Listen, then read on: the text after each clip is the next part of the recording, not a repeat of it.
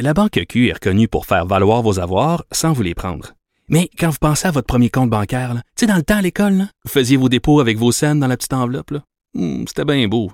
Mais avec le temps, ce vieux compte-là vous a coûté des milliers de dollars en frais, puis vous ne faites pas une scène d'intérêt. Avec la Banque Q, vous obtenez des intérêts élevés et aucun frais sur vos services bancaires courants. Autrement dit, ça fait pas mal plus de scènes dans votre enveloppe, ça. Banque Q. Faites valoir vos avoirs. Visitez banqueq.ca pour en savoir plus. Pendant que votre attention est centrée sur cette voix qui vous parle ici, ou encore là, tout près ici, très loin là-bas, ou même très, très loin, celle de Desjardins Entreprises est centrée sur plus de 400 000 entreprises partout autour de vous. Depuis plus de 120 ans, nos équipes dédiées accompagnent les entrepreneurs d'ici à chaque étape pour qu'ils puissent rester centrés sur ce qui compte, la croissance de leur entreprise.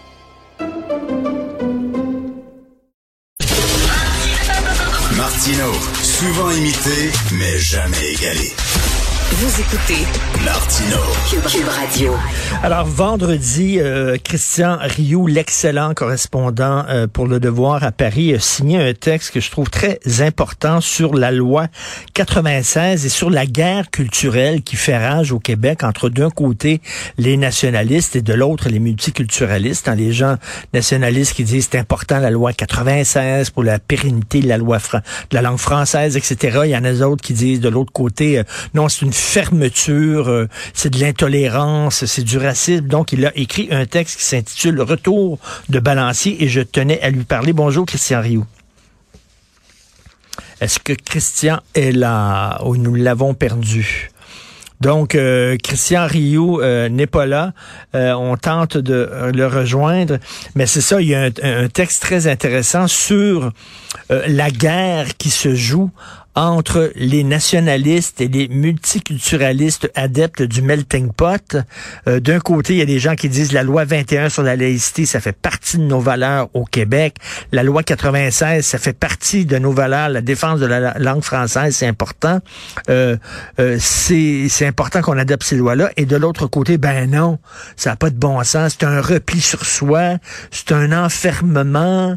C'est, euh, comme disait Dominique Andelade, ben voyons donc, il faut s'ouvrir sur l'autre, il faut s'ouvrir sur le reste du pays. Depuis quand, depuis quand les affirmations nationalistes euh, sont perçues comme une fermeture et comme un, racisme et comme une xénophobie? Dans les années 70, ce n'était absolument pas ça.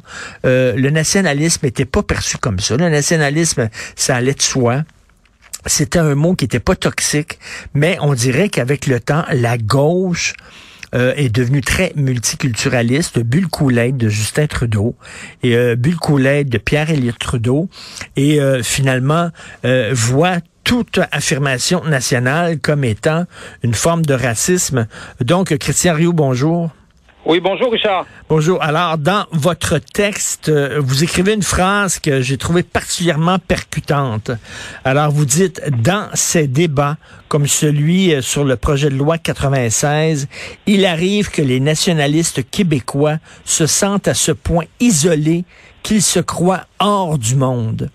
Et c'est vrai, à un moment donné, on dit, il y a tellement de gens qui sont de l'autre côté, qui ne cessent de dire que toute affirmation nationaliste est, euh, est une attaque contre les droits de l'homme, qu'on se dit finalement, ben, c'est nous qui devons être, c'est nous qui, qui sommes dans le champ finalement. Oui, oui, absolument. Écoutez, ça, je pense que ça, ça arrive souvent dans les débats au Québec sur la question nationale que les Québécois se, se sentent euh, quelque part hors du monde, et je pense que c'est toute la, la stratégie, d'une certaine façon, des, des, des fédéralistes là-dedans qui veulent, qui veulent nous isoler, nous faire croire qu'on est une exception dans le monde, qu'on est des gens qui, qui pensent mal, euh, qui ne comprennent pas euh, ce qui se passe dans le monde, alors que euh, alors que généralement tout ce qu'on réclame, c'est le droit de parler notre langue chez nous et d'être euh, d'être maître chez nous, du moins dans le domaine dans le domaine de la langue et dans le domaine euh, linguistique. Aucun pays au monde, qu'on m'en cite un peut-être, à part des pays euh, d'anciens pays coloniaux euh, d'Afrique, il n'y a aucun pays au monde où on subventionne l'anglicisation ou euh, l'apprentissage d'une autre langue, l'école dans une autre langue que la langue majoritaire dans, dans, la société. Ça n'existe, ça n'existe nulle part.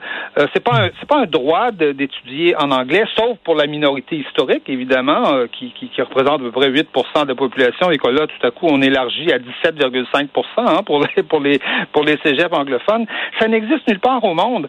Il est normal que dans une société euh, comme la société québécoise, euh, tout le monde, sauf la minorité historique, je le répète, anglophone, aille à l'école, à l'école française. Et c'est normal qu'on, y aille au primaire, au secondaire, au collégial et même à l'université dans, dans, dans, dans, des pays comme dans des régions comme la Catalogne, par exemple, ou, les, euh, ou chez les Flamands de, de, de Belgique, l'université est en flamand, elle n'est pas euh, en français. Et, et en Catalogne, l'université, du moins les premières années, euh, quand on est au doctorat, c'est autre chose. L'université, elle est en, en catalan, elle n'est pas, elle est pas en castillan, elle n'est pas, elle est pas en espagnol. Et c'est comme ça dans le monde entier. Mais je vous dirais que le la, lutte, euh, la lutte idéologique est tellement intensive hein, au Québec, c'est tellement obsessif, on se fait tellement euh, euh, traiter à tous les jours de, de, de raciste, de xénophobe, qu'on en finit par oublier que, de, que le reste du monde ne pense à peu près comme nous et ne pense pas comme, comme nos adversaires. Et c'est hallucinant parce que le camp d'en face, ceux qui sont contre la loi 96, par exemple, et qui disent que c'est une forme de racisme et de xénophobie, là, c'est des mensonges, mais des mensonges, là, éhontés. On dit n'importe quoi. On dit que, soudainement, il va y avoir des inspecteurs qui vont pouvoir presque entrer dans les maisons, entrer dans les bureaux, vérifier les ordinateurs personnels des gens qui y travaillent, que les gens qui ne parlent pas français ne pourront pas recevoir de soins de santé. Mais tout ça, c'est faux. C'est faux, faux, faux. Donc, on dirait que pour eux autres, la fin justifie les moyens. C'est une bataille à finir. Oui, oui, absolument. Je pense que je pense qu'on ne convaincra jamais la, majorité anglophone euh, canadienne de, de, de, de, la légitimité de, de nos droits euh, linguistiques. Mais je dirais que à la limite, euh, cette loi prête peut-être un peu flanc à ça. C'est-à-dire que c'est une loi complexe, c'est une loi traficotée, un peu hmm. emberlificotée. Euh, c'est pas c'est pas une loi simple qui, qui affirme un, un principe simple. Vous savez, moi, elle me fait penser à la loi 22 à l'époque vous savez, avant la loi 101, avant la loi 101, il y avait eu la, loi 63 hein, qui avait soulevé des, des, colères, qui garantissait presque le, libre choix de l'école euh, en anglais. Euh, après ça, il y a eu la loi 22, mais une loi, une loi justement un peu emberlificotée. Il fallait faire des tests linguistiques. Puis les tests linguistiques, ben, ça dépend où on les fait, les tests. Euh, on peut toujours contester un test linguistique, etc. C'était, compliqué et ça prêtait à énormément de discussions. Et là, tout à coup, est mmh. arrivée la loi 101 est arrivé Camille Lorrain avec un principe tellement simple, tellement évident, tellement évident, et d'ailleurs qui, à la limite est presque reconnu aujourd'hui, qui est que tous les nouveaux arrivants, point à la ligne, vont à l'école en français. Ça s'arrête là. C'est tout point final à la ligne. C'était tellement simple. Et la loi 101, là, voulez-vous, tout le monde a reconnu, a été obligé de reconnaître la légitimité de la loi 101. Tout le monde a été obligé, même les fédéralistes, les plus fédéralistes ont dû dire oui, c'est vrai, la loi 101. Mais la loi 101 est tellement simple, est tellement bonne qu'on veut pas l'élargir, qu'on veut pas élargir son application. Elle est tellement bonne, cette loi-là. voyez-vous, voyez-vous qu'on pourrait pas l'appliquer au cégep? Ben non, ben voyons donc, mon Dieu, ça va être effrayant.